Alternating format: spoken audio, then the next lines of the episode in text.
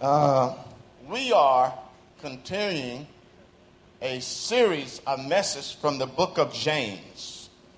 We are continuing a, a message from the book of James. We're going to preach right on through to the end of James. This week I had a challenge. I tried to get all the sermon uh, into one. I tried to get all the last part of the book of James fourth chapter into one sermon as well as five, the fifth chapter, and I said, well, I better stop. Uh, let's read this as a church. Can you guys see those letters there? Can y'all see it there? Let's read it all together as a church. One, two, three. Okay, good morning, wake up. All right, we'll try that one more time. Okay. Say, neighbor, you wake now? okay, one, two, three. So let's just go over some basic facts of James again. Uh, I usually have someone to read. So, Ramona, would you just read that? We're talking about the authorship of James. We want to prove to you that James is the half brother of Jesus and that James wrote the book of James. So, we're going to go through some facts for those of you that join us for the first time, we're going to go through some facts that tells us, that prove the authorship of James. Would you read for me? The traditional author is James, the half brother of Jesus, one of the four sons from Mary and Joseph. He was the leader of the Jerusalem church. James and Jude are half brothers of Jesus in the New Testament. James was killed by the Jews in some ways, the style is very similar to both Jewish wisdom teachers, Greek and Roman moral itinerant teachers. Some examples are loose structure, that means jumping from one subject to the other, and many imperatives. There's about 54 of them.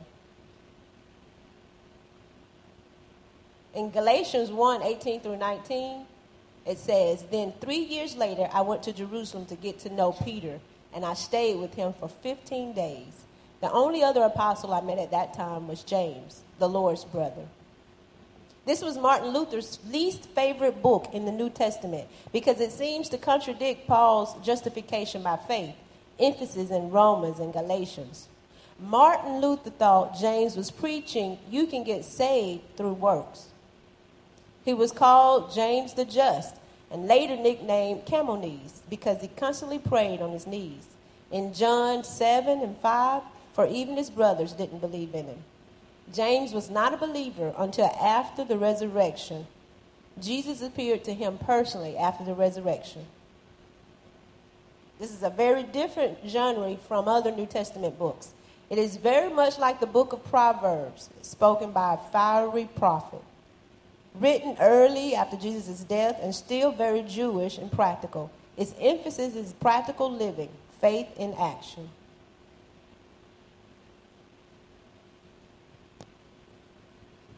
Would you read that for me, Vilma? This is where we're going to pick up James 4 and 11. Don't speak evil against each other, dear brothers and sisters. If you criticize and judge each other, then you are criticizing and judging God's law. But your job is to obey the law, not to judge whether it applies to you. Thank you, Vilma. Okay, listen. So we all were, we all heard the background of James. Half brother of Jesus. Its book, the book of James is very Jewish.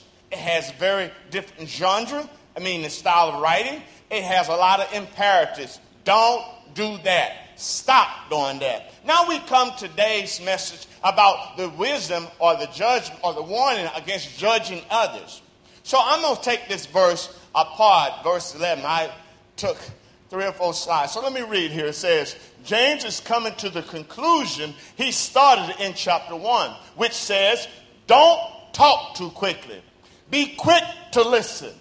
Uh, don't be quick to get angry. Chapter 3 addresses the leaders. He specifically talks about the tongue and how we should control what we say. You remember this side, the tongue. It's a, it's a part of our body. The, a small horse can be controlled, controlled by a bit, and yet a boat can be a small rotor, but we have a hard time controlling the tongue.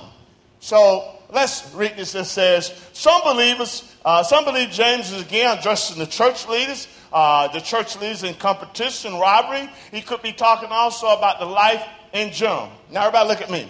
I love this saying. When I read, when I when I, uh, researched it, it was awesome. I, I, was able to get a picture of rabbis. Can uh, where's Sandra? Sandra, can you read that for me? Uh, give it, Sandra. Read, read that what it says. rabbis called this next the third tongue, meaning it kills. One, uh, one who speaks. Two, one who listens. Three, one who he speaks about. You gotta hear that. Now we're talking about the criticizing tongue. Now we're talking about the tongue when it's out of control. When we are the ones, now our object of our tongue is talking about another person. As if I was saying, you know, London, he just loved going to Canada. He should be going to America. He should love Americans more than he loved Canadians. I'm talking, I'm criticizing. My object is someone else. So when we're talking about the difference, the rabbi calls it the third tongue. Repeat that with me. The third tongue. He is saying that when you does when you do criticizing, you kill three people. you kill three people with your tongue. You know, we can slander people. We can put people down based on what we're saying. And the rabbi said, and old said, it kills the one who speaks, the one who's criticizing. It kills the spirit. It also kills the one who listens. When my kids was growing up, uh, well, they're still growing up. When they were a little bit younger, I used to say to them, listen, don't let everybody tell you everything all the time. Because when people come gossiping, you ought to say to them, Does my ear look like a trash can? Does my ear look like garbage? It is not. I don't want to hear that. So when you say, you when it says it kills, it kills the person who's you listen, you don't gain life, you don't gain edification by talking about someone else. Come on now, say amen. Secondly, you kill the one who you're talking about. Oh, by the way, by, by, by the way, I like what it says. It, you kill the one who listens. Did you know that? Did you know that?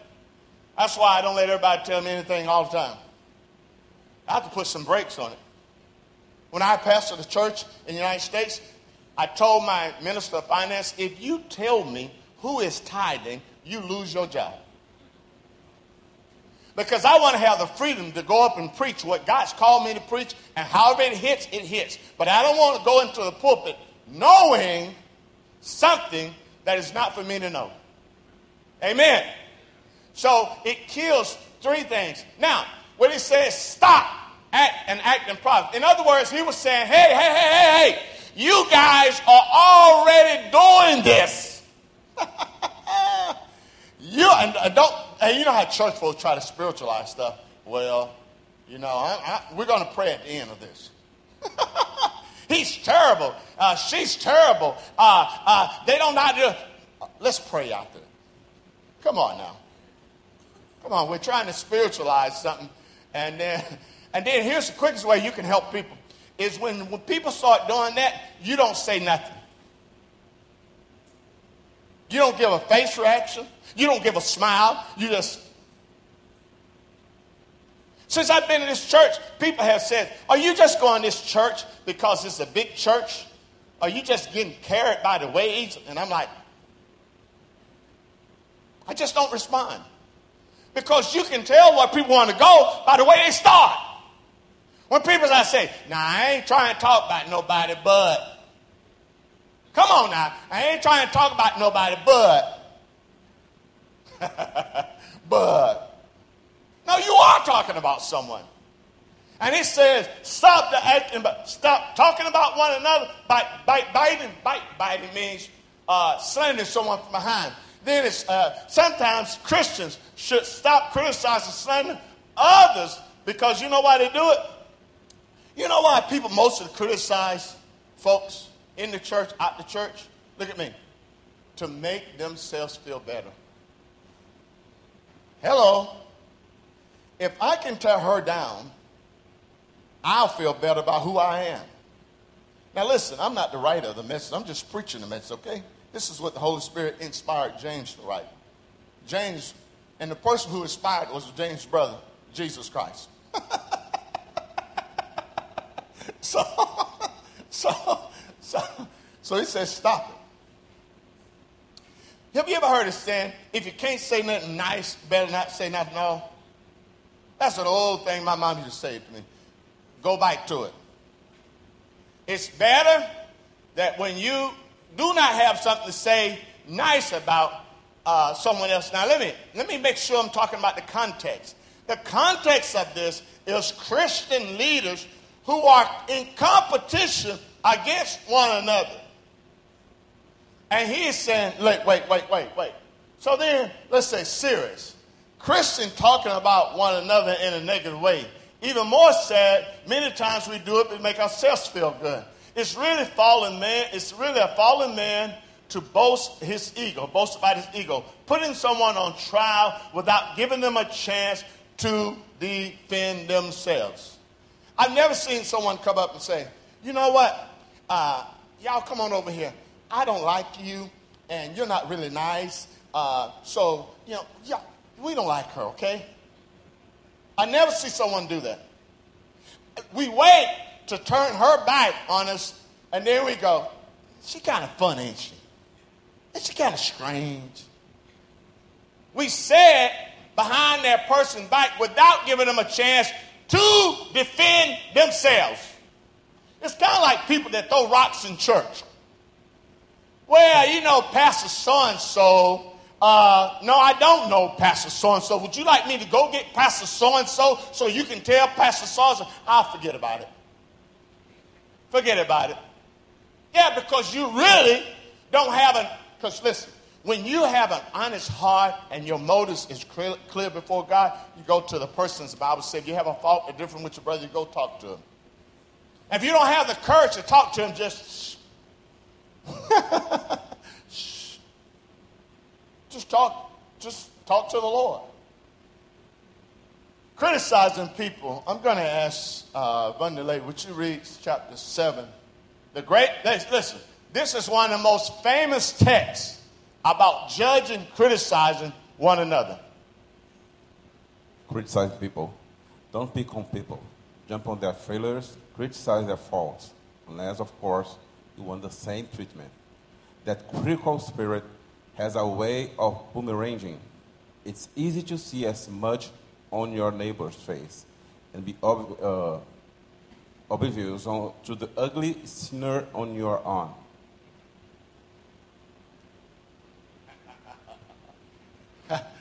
yeah.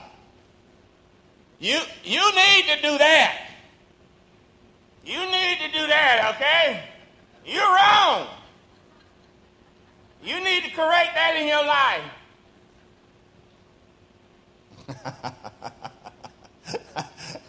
you need to correct that. You need to do that. Oh, really?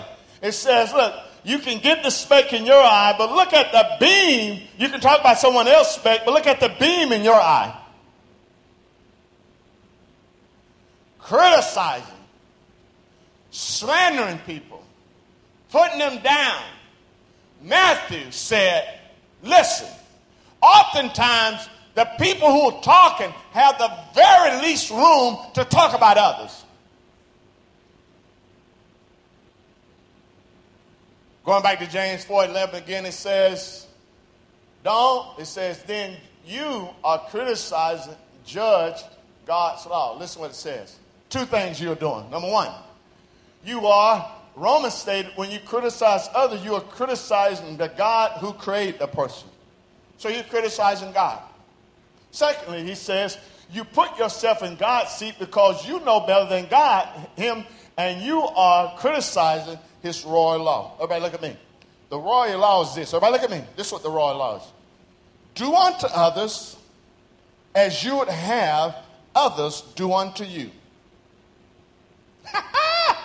do, who wrote that law was God, inspired by God, heaven above, inspired. He says, when you start talking about people, you know what you're doing? You're doing two things. You're saying, I'm criticizing you, God, for creating her. It was you who created her. She's terrible. you should be ashamed of yourself.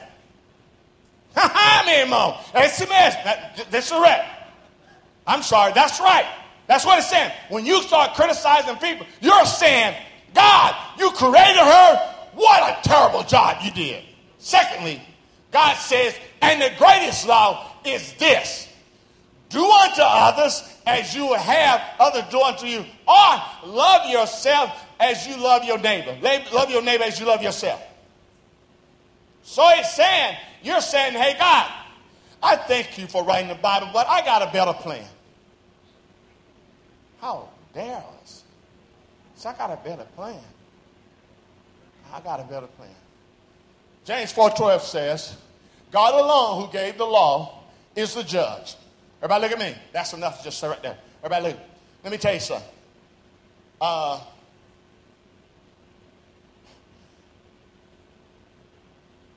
we have to do this. We have to get off the judgment seat.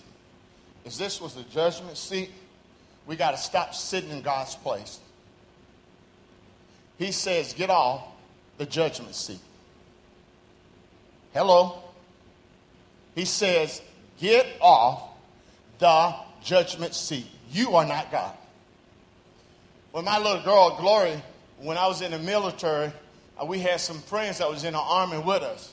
And they got two little boys her age. And Glory would go around kind of bossy saying, you need to do this. You need to do this. And then one time the little boy named Brenton says, Gloria, you don't tell me what to do. You ain't an adult. You don't tell my, my sweetheart just sung this morning. And she just tell you need to do this. And then says, You don't listen. Look at me. God is saying, You're not God. Hello, hello. You are not God. God's got a plan. And who knows, he can use you in the plan instead of criticizing. If we pray, God may use us to draw the person. But when we start saying, ah, oh, so terrible, ah, I, you're saying, I know better. Really, you know better. then it says, He alone has the power to save and destroy. So, what right do you have to. Wait a minute, wait a minute. This, wait a minute. Hello, this is God saying through his half brother. James said, What right do you have to judge?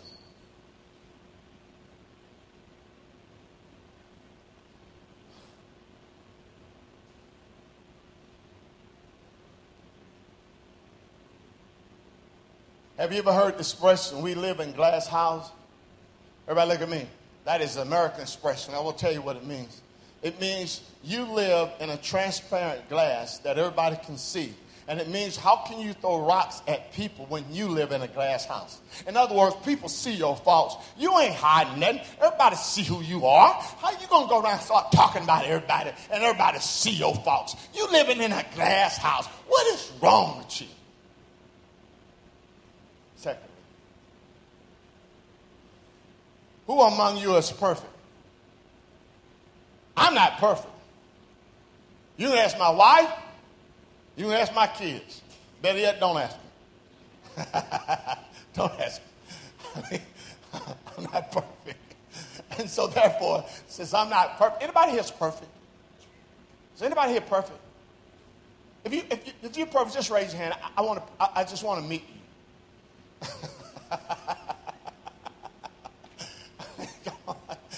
It says, Who are you among is perfect? No one's perfect. So if no one is perfect, how do we have the space to throw down other people, to judge, to slander? Let me tell you something. This criticizing in the Greek is really saying slandering.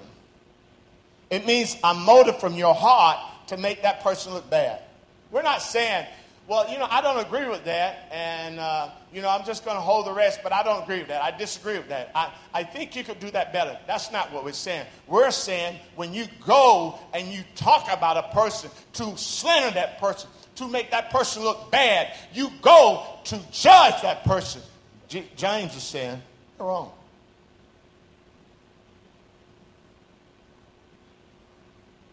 I'm not going to be able to get through with this. But this is the second part of the message I was telling you about. self confidence. Y'all see that picture? That is a gato, I mean, a cat with all those German shepherds. Now, that's what you call self confidence, huh? I mean, I mean he's not going to talk about, everybody look at me. We're now transitioning from criticizing to self confidence. Say, I am the man. I have the greatest power. I know everything. I ain't afraid of nothing. He said, I'm warning you about self confidence. Matter of fact, the Bible says in reference to sexual impurity, he says, Be careful lest you boast not, lest you fall. He's, re- he's referencing that text and about sexual purity. When people says, Oh, I love my wife, I know about, yeah. Don't go around boasting. Don't go around walking like you're self confident because the Bible says, then you'll be a good target for Satan to make you fall. To attempt to make you fall. Look here, you who say today or tomorrow we're going to a certain town and we'll stay there a year, we will do business there and make a profit. How do you know what your life will be tomorrow? Your life is like the morning fog. It's here a little while, then it's gone. What you ought to say, if the Lord wants us to, we will live and do this. Everybody, look at me what James is starting to talk about in the next text, I'll try to make it even clear, is the people that walk around making plans, doing things, and not consulting the Lord.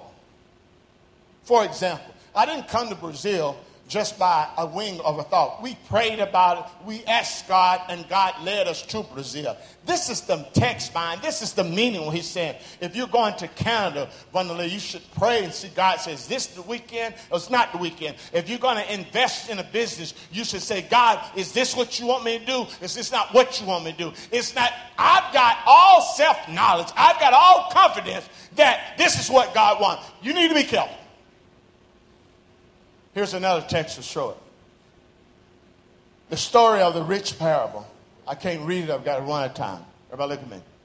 The rich parable is about this. This man says, I am so wealthy. I've got so much money uh, in my pocket. I'm wealthy. So you know what I'm going to do? I'm going to build bigger barns. I'm going to build bigger barns. Uh, I don't even sound like I'm saying barns right. Barns. I'm going to build big, bigger places to put my stuff.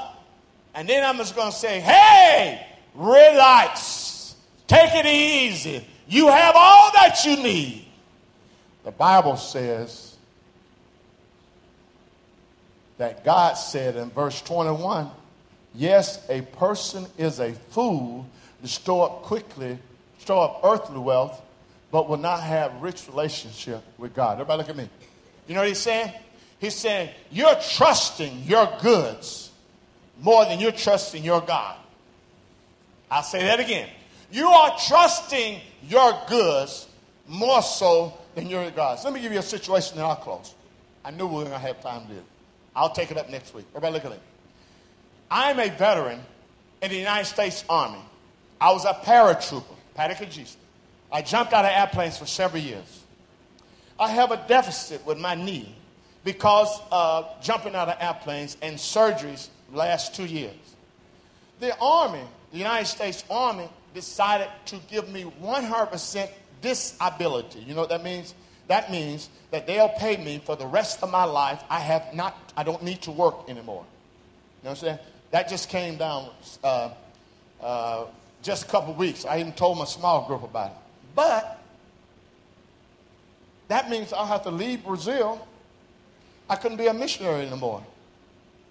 I couldn't earn a salary. And then I presented the situation to my mission board, the mission agent, saying, hey, you cut my salary. I still want to stay. In other words, I want both worlds. I would like both worlds. But as information came, Fabio, my good friend, told me as information comes, you get better decisions. You know better. You know how. The, the mission board came back and says, we're not cutting your salary. We cannot cut your salary because we pay for your house. And we have a tax credit we pay that's more than $23,000. So we cannot cut your salary because my salary needs to be more or less $23,000. They were prepared to give me a check for $54,000 and to pay me a payment the rest of my life, health care for my kids, pay for my kids' college, everything. But I would have to do something. I would have to leave Brazil. I couldn't be a missionary anymore. One thing I'm not, you know, I have to ask God, God, help me not make the wrong decision. One thing I do not have a problem is knowing that I'm called to be a missionary. That, that, that, that, that's just clear. I mean, I don't have it. Listen, you can tell me a whole lot of other things, and I'll be in doubt about it. I know God has called me to preach the gospel. I know that God has called me to do what I'm doing. It's no question. So you know what I had to do? I had to say, thank you, $54,000. No, we can't take it. We can't do it. Self-confidence. Listen, you know what? It's pretty sad if a preacher said you got to live by faith and then he don't live by faith. no, pretty sad. Ah, you need to live by faith. Here's a decision. You need to take the money and retire. And by the way, there was a lot of people that was giving me counsel. Man, you're 49 years old. Retire. Like the man with the bond. Relax. Take it easy. Go to the beach. Spend more time with your wife. Yeah, just do it. It's not what people want me to do, it's what God's called me to do. Self confidence, living by faith. This was the question of the rich man. He says, You know what? I have a lot of money, I've got a lot of situation. By the way, I had someone call me and say, You would be crazy not to take the money and retire. You'd be crazy. I said, My response was, you're right. I am crazy about God. I'm just crazy about God. Hey, by the way, you know, sometimes people come and they'll say, Hey, man, I went by the English worship. There wasn't but 10 people there. Are you still want to do an English worship? It's what God called me to do. If we had two people there, if my family here, I'd preach like there's a thousand people.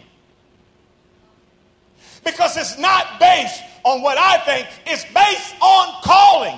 What God has called us to do. And the church is full of people that say, Oh, I love Jesus. Oh, I love Jesus. But you do what you want to do. You live the way you want to live. And God is nowhere in the picture. I'm going to date who I want to date. I'm going to marry who I want to marry. I'm going to do what I want to do and say, Praise the Lord.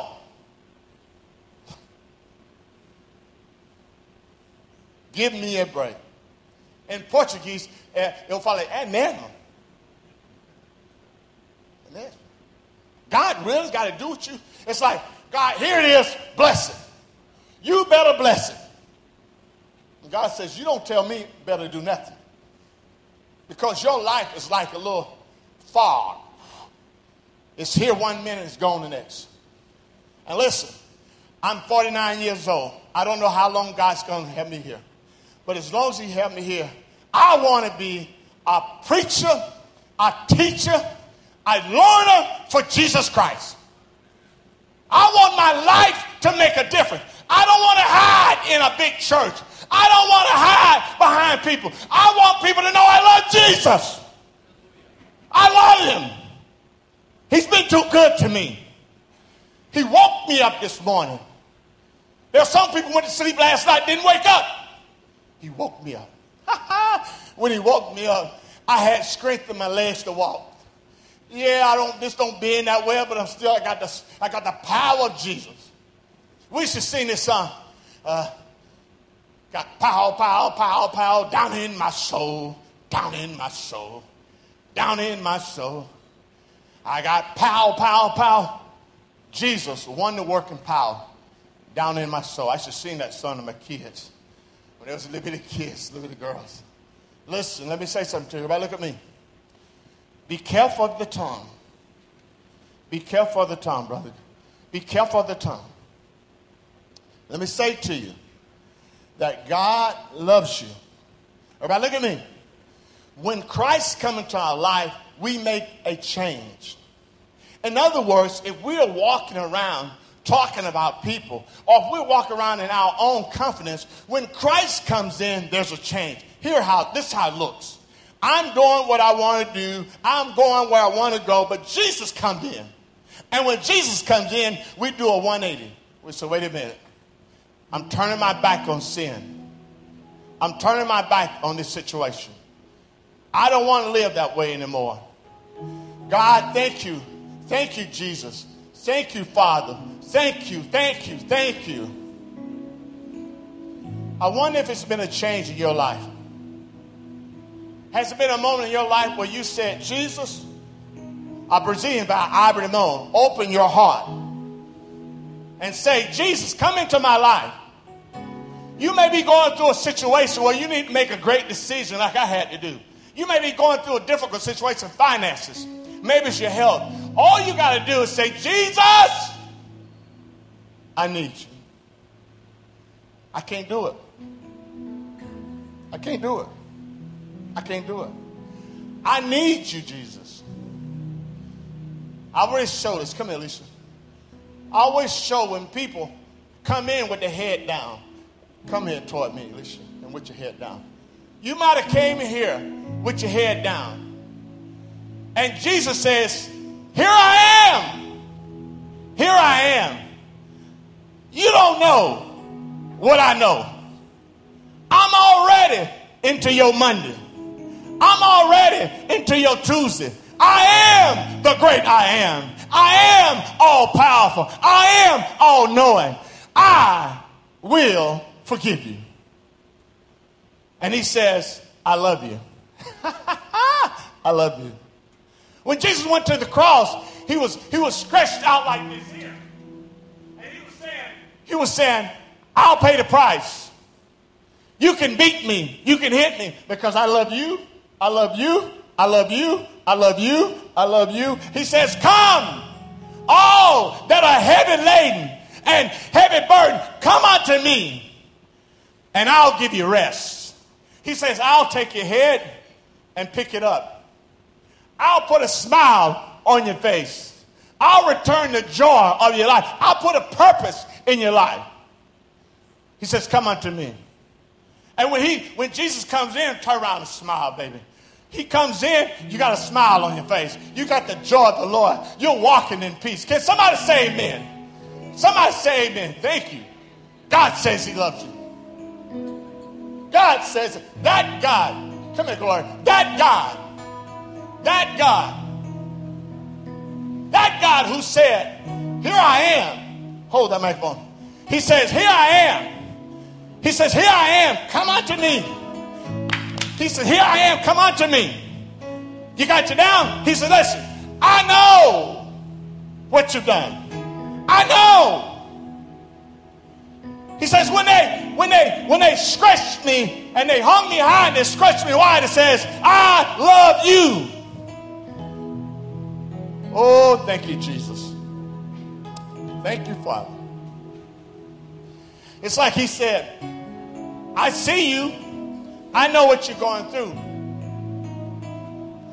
I know what you're going through. I went to the cross and they they they they beat me. They they stretched me wide. And I hung. I had the power to get off the cross. I could say, but Jesus says no, because I love you. God loves you, brother. God loves you. God loves you. God loves you. God loves you. God loves you. God loves you, Father. God loves you. God loves you. God loves you. God loves you. Michelle, God loves you. God loves you. God loves you. And He loves you a lot. he loves you a lot. Would you stand?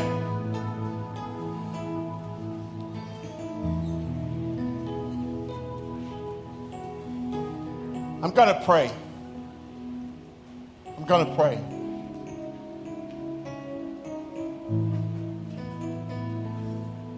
My prayer is that you don't leave here the same way you came. That you don't leave here. My friend, my friend, listen, listen. That you don't leave here the same way you came. Ushers, would you please not let people walk this aisle? Ushers, uh, how do you say ushers in English? How do you say ushers in English? How do you say ushers? Huh? Recepção. Por gentileza, recepção. Não deixe ninguém andar agora esse, esse momento. É hora, é hora de convite. Ninguém vem agora. Assim. Olha para mim, gente. Olha, look at me. Look at me. You can leave here differently. You can come in, but God speaks and you go because He loves you. I wonder if there's anybody here who to say, Brother Eric, pray for me. I'm going through a difficult time. You don't have to say nothing to me. I don't want to hear a word. You just coming to say it to God. oh, Jesus, I need you. And by the way, you can be in hell fire. One Jesus, take the heat out the flame.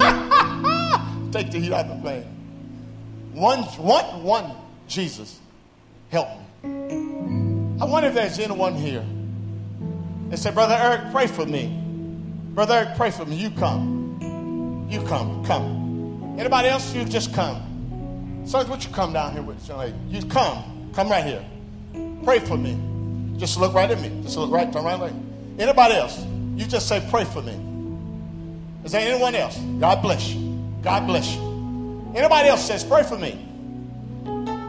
Oh, bless your name, Jesus. Pray for me. How many else will say, God, pray for me? Pray for me, Brother Eric. How many else will say, pray for me? We still got time. Pray for me, brother. Pray for me. Just pray for me. And she's going to Here sing. I am once again. Pour out my heart. Anyone else? For I know Pray for me, brother. that you hear Pray for me. every cry. Pray for me, Brother Eric. You were listening. Pray for me. Warmer ah, ah. stay. Thank you, Jesus. My heart's in need. You were faithful to answer words that are true, and I hope that is real as I feel your touch. To all that we've been in this state Thank you, Lord. Thank you. this place, longing to pour out my heart to say that I love you. Thank you, God. Pour out my heart to say that I need you. Pour out my heart to say that I'm thankful. Pour out my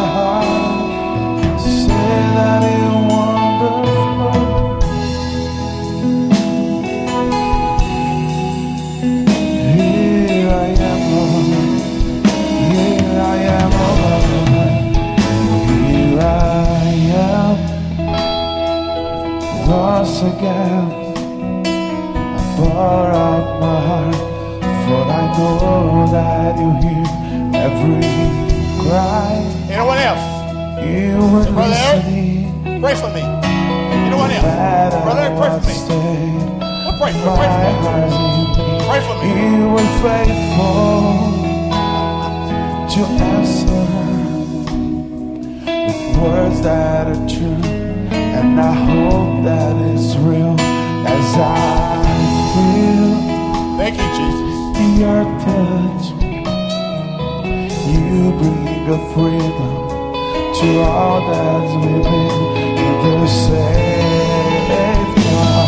This place, I'm longing to pour out my heart to say that I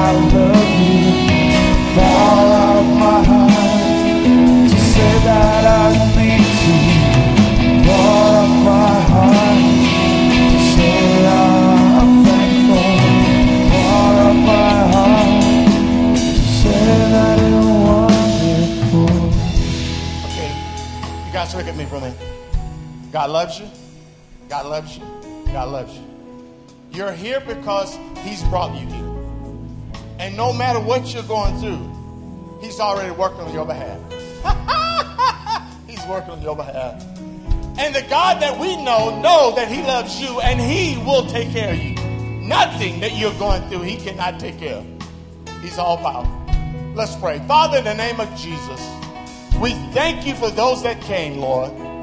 Lord, in the name of Jesus, work on their behalf, God. Don't let them leave, Lord, not knowing that you've already working it out. You've already on it, Lord. You're already operating for their behalf. Oh, how we love you, Lord. Oh, how we love you. And we praise your holy name. God, would you bless those that came in their strength and the courage to say, Here I am, God. Here I am, Lord. Here I am. Here I am. Here I am, Lord. Help me, Lord. Help me. Help me. Help me. Thank you, Father. It's in Jesus' name we pray. Amen. Would you give hug?